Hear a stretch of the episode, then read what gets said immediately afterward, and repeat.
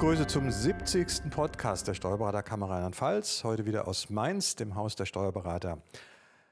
Als Gast haben wir Frau Metzger vom Verband und dann das Team Anne Überfeld, Geschäftsführerin der Kammer, Matthias Garn, unser IT-Ausschussvorsitzender und vom Ton Chris Mock aus Köln. Ja, Thema IT zwischen Kammer und Verband. Äh, Frau Metzger, Sie sind neu im Verband, Sie haben einen neuen Ausschuss neue Themen. Wie kam es dazu? Warum macht die, der Verband jetzt auch einen IT-Ausschuss? Ja, wir haben uns überlegt, als jetzt der neue Kammervorstand gewählt wurde und sich neu zusammengesetzt hat, dass das ein guter Anknüpfungspunkt ist, ähm, wo wir zusammenarbeiten können. Gerade im Thema IT ist es, denke ich, ganz, ganz wichtig, dass die Kammer und der Verband mit einer Stimme sprechen und versuchen, die Beraterschaft auf Kurs zu bringen. Das ist eine gute Idee, ja, das kann ich verstehen. Matthias, du bist jetzt sozusagen der Gegenpart von der Kammer. Äh, wie siehst du diese Entwicklung? Ja, wir freuen uns ja, dass wir da den Schulterschluss ähm, üben können. Denn das ist ja ein Thema, was Kammer und Verband gleichermaßen betrifft. Wir können die Digitalisierung und die Entwicklungen des digitalen Wandels nicht aufhalten. Wir können nur dafür sorgen, dass unser Berufsstand bestmöglich vorbereitet ist. Und das ist eine Aufgabe, wo Kammer und Verband hervorragend zusammenarbeiten können. Ja, das ist schön. Wir haben ja in einem früheren Podcast gehört von der Geschäftsführungsseite her, wie die Berührungspunkte und Zusammenarbeiten, Zusammenarbeit ist, also mit, mit äh, Workshops und mit Finanzgerichtsthemen und so weiter.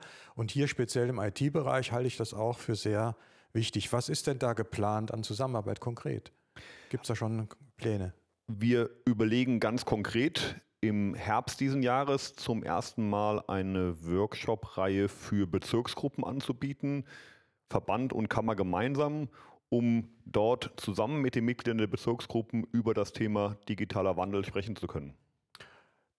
Sehe ich das so ein bisschen in der Tradition der bisherigen Workshops oder äh, die wir ja auch schon gemacht haben vom IT-Ausschuss oder ist das, wie ist das zu ähm, Eher als ähm, Ergänzung. Wir haben ja in unseren bisherigen Workshop-Reihen der Kammer immer recht spezielle Themen gehabt wo es also um spezielle IT-Themen ging, die wir dann sehr praxisnah aufgezeigt haben.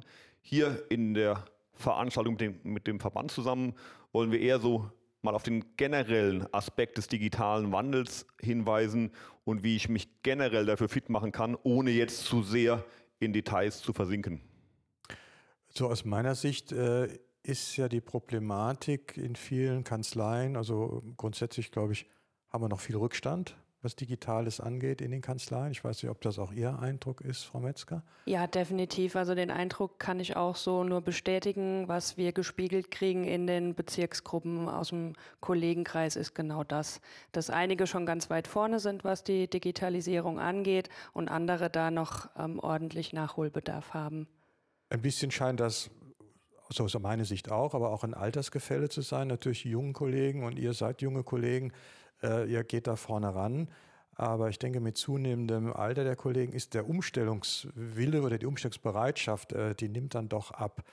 Und äh, ich denke mal, wichtig wäre es aus meiner Sicht in diesen Workshops eben nicht nur den Kollegen zu vermitteln, na, ihr müsst da was tun, sondern wichtig ist es, denke ich, zu sagen, wie tue ich das? Also das Konkrete, das praktische Umsetzen.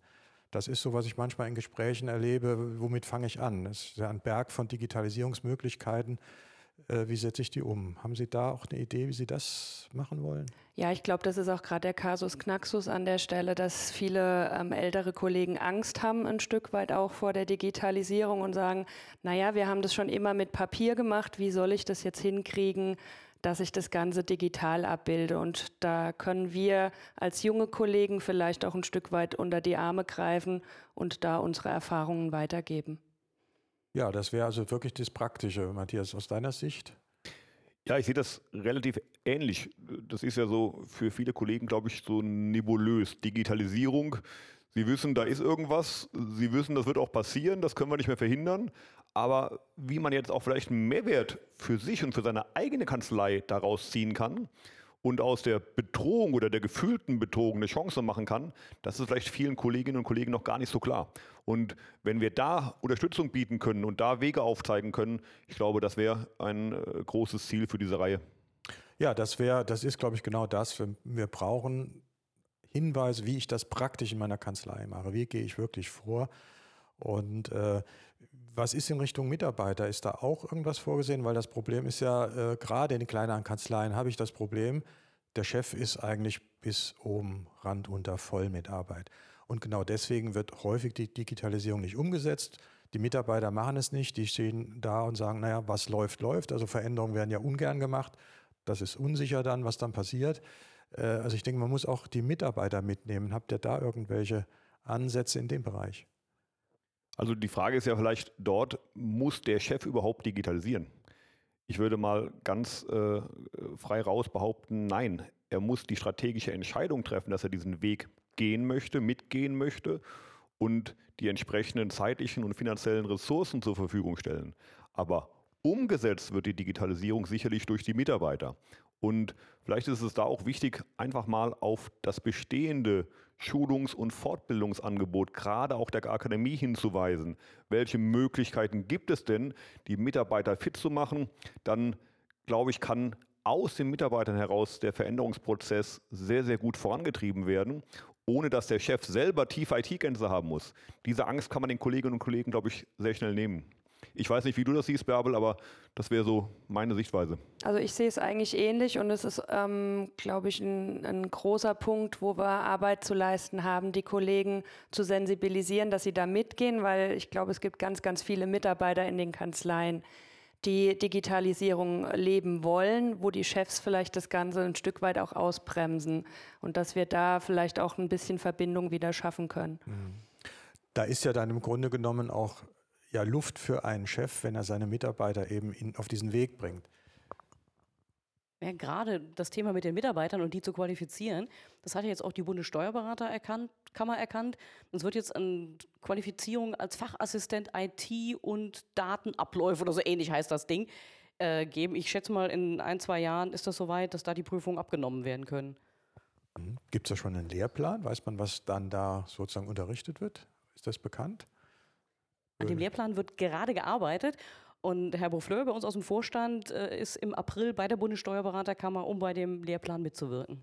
Ah, gute Nachrichten. Und dann kann man ja auch verkünden, du Matthias bist ja auch in Berlin tätig im Ausschuss 81, also IT. Ich denke mal, da wird das dann auch Thema sein, sodass du da entsprechende Kontakte knüpfen kannst. Ja, das wird sicherlich ein, ein Thema sein. Ähm, wir haben ja so ein bisschen ja die Problematik, dass diese IT-Themen extrem dynamisch sind. Also die Gefahr ist ja, dass der Lehrplan gerade aufgestellt ist, aber schon nicht mehr aktuell ist. Ähm, ich glaube, neben der direkten, konkreten Wissensvermittlung im Einzelfall ist es ganz wichtig, das Bewusstsein bei den Ausgebildeten hervorzurufen, wie sie ständig neues Wissen sich aneignen können und das umsetzen können. Das ist, glaube ich, die wesentliche Kompetenz, die erforderlich ist. Frau Metzger, Sie sind Steuerberaterin. Machen Sie noch was anderes außer IT? ja, zum Glück schon. nee, ähm, ich hatte das große Glück, dass ich ähm, vor zehn Jahren, als ich das Beraterexamen ähm, bestanden habe, direkt ähm, alles digitalisiert habe und da im Endeffekt gar nicht so viel Nachholbedarf hatte, sondern von vornherein die Weichen entsprechend gestellt habe, sodass ich da aktuell im Endeffekt nur die Augen offen halten brauche, was gerade so am Markt passiert. Frage bezog sich natürlich auch auf die Arbeit im Verband.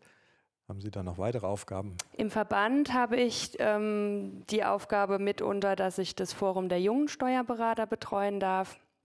Das heißt, ähm, gerade die jungen Kollegen ähm, kommen bei mir alle zusammen und da sind genau auch diese Themen immer auf, dem, ähm, auf der Agenda, dass wir gucken, ähm, wo drückt der Schuh, wo können wir den jungen Kollegen ein Stück weit auch unter die Arme greifen. Wie kommt man in das Forum rein? Was muss man dafür tun?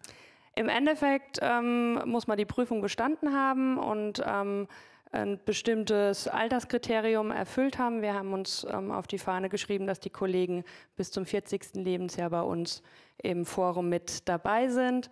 Und ähm, ja, ansonsten natürlich Mitglied im Steuerberaterverband Rheinland-Pfalz werden. Das wollten wir hören natürlich. Sie müssen Mitglied im Verband werden.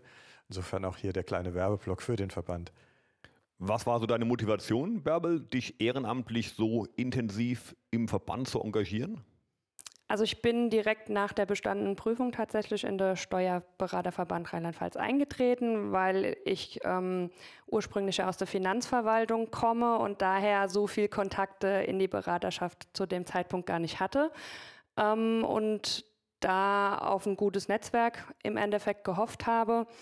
Und als ähm, vor vier Jahren die Neuwahlen anstanden im ähm, Steuerberaterverband, wurde ich angesprochen, ob ich mir das vorstellen könnte, weil auch dort der Vorstand gerne verjüngt werden wollte. Ja, also grundsätzlich bin ich sehr begeistert, dass jetzt hier auch eine Zusammenarbeit entstanden ist auf dieser Ebene, weil ich habe ja den, den IT-Ausschuss, äh, wie lange, 16 Jahre so irgendwie gemacht. Und ähm, das war so ein bisschen eine Kammerangelegenheit und manchmal fühlte man sich auch im, im Widerspruch, nicht im Widerspruch, im, im Widerstreit mit der Akademie, mit unseren Workshops.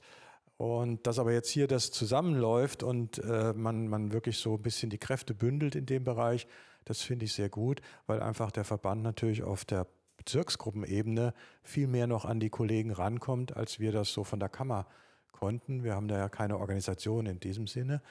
Und ich verspreche mir eigentlich davon äh, sehr viel äh, Erfolg und sehr viel mehr Kollegen, die dann mit diesem Thema in Kontakt kommen auf dieser Ebene. Und wir haben ja sagen wir mal, in Koblenz eine sehr agile Gruppe, die ja schon äh, diese Praktika-News macht, die ja in diesem Themen sich, Bereich sich bewegen, was gut ankommt. Und ich denke mal, das auszuweiten auf, auf das ganze Land, halt in, auch in die anderen Bezirksgruppen, das fände ich eine tolle Sache, wenn, wenn der IT-Ausschuss und die beiden Ausschüsse das hinkriegen. Ich denke auch, dass wenn wir unsere Veranstaltungsformate verknüpfen, also über die Bezirksgruppen bei Veranstaltungen vor Ort informieren können, über die bisherigen Kanäle der Kammer, also Newsletter, die Kammermitteilungen, unsere Workshop-Reihe und vor allen Dingen den Podcast, wo wir auch ja regelmäßig über IT-Themen informieren. Frau Überfeld, ähm, ich glaube, wir haben da ganz gute Zugriffszahlen. Wo stehen wir da so im Monat etwa?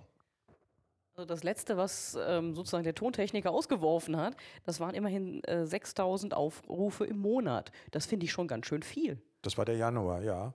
Das ist eine ganz ordentliche Zahl von Downloads. Äh, also mit der Zeit hat das ja zugenommen, wobei wir, glaube ich, gehört haben, dass über die ganze Zeit gute Zugriffe waren.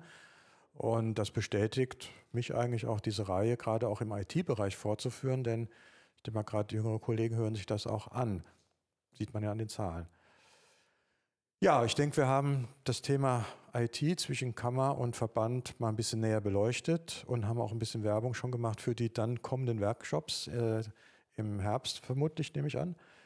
Und ähm, ich hoffe, dass das erfolgreich wird und wir werden das Thema weiter beobachten und begleiten und auch sicher in den nächsten Podcast das ein oder andere IT-Thema beleuchten. Ich danke euch für diese Runde und tschüss bis zum nächsten Mal. Tschüss. Tschüss und tschüss.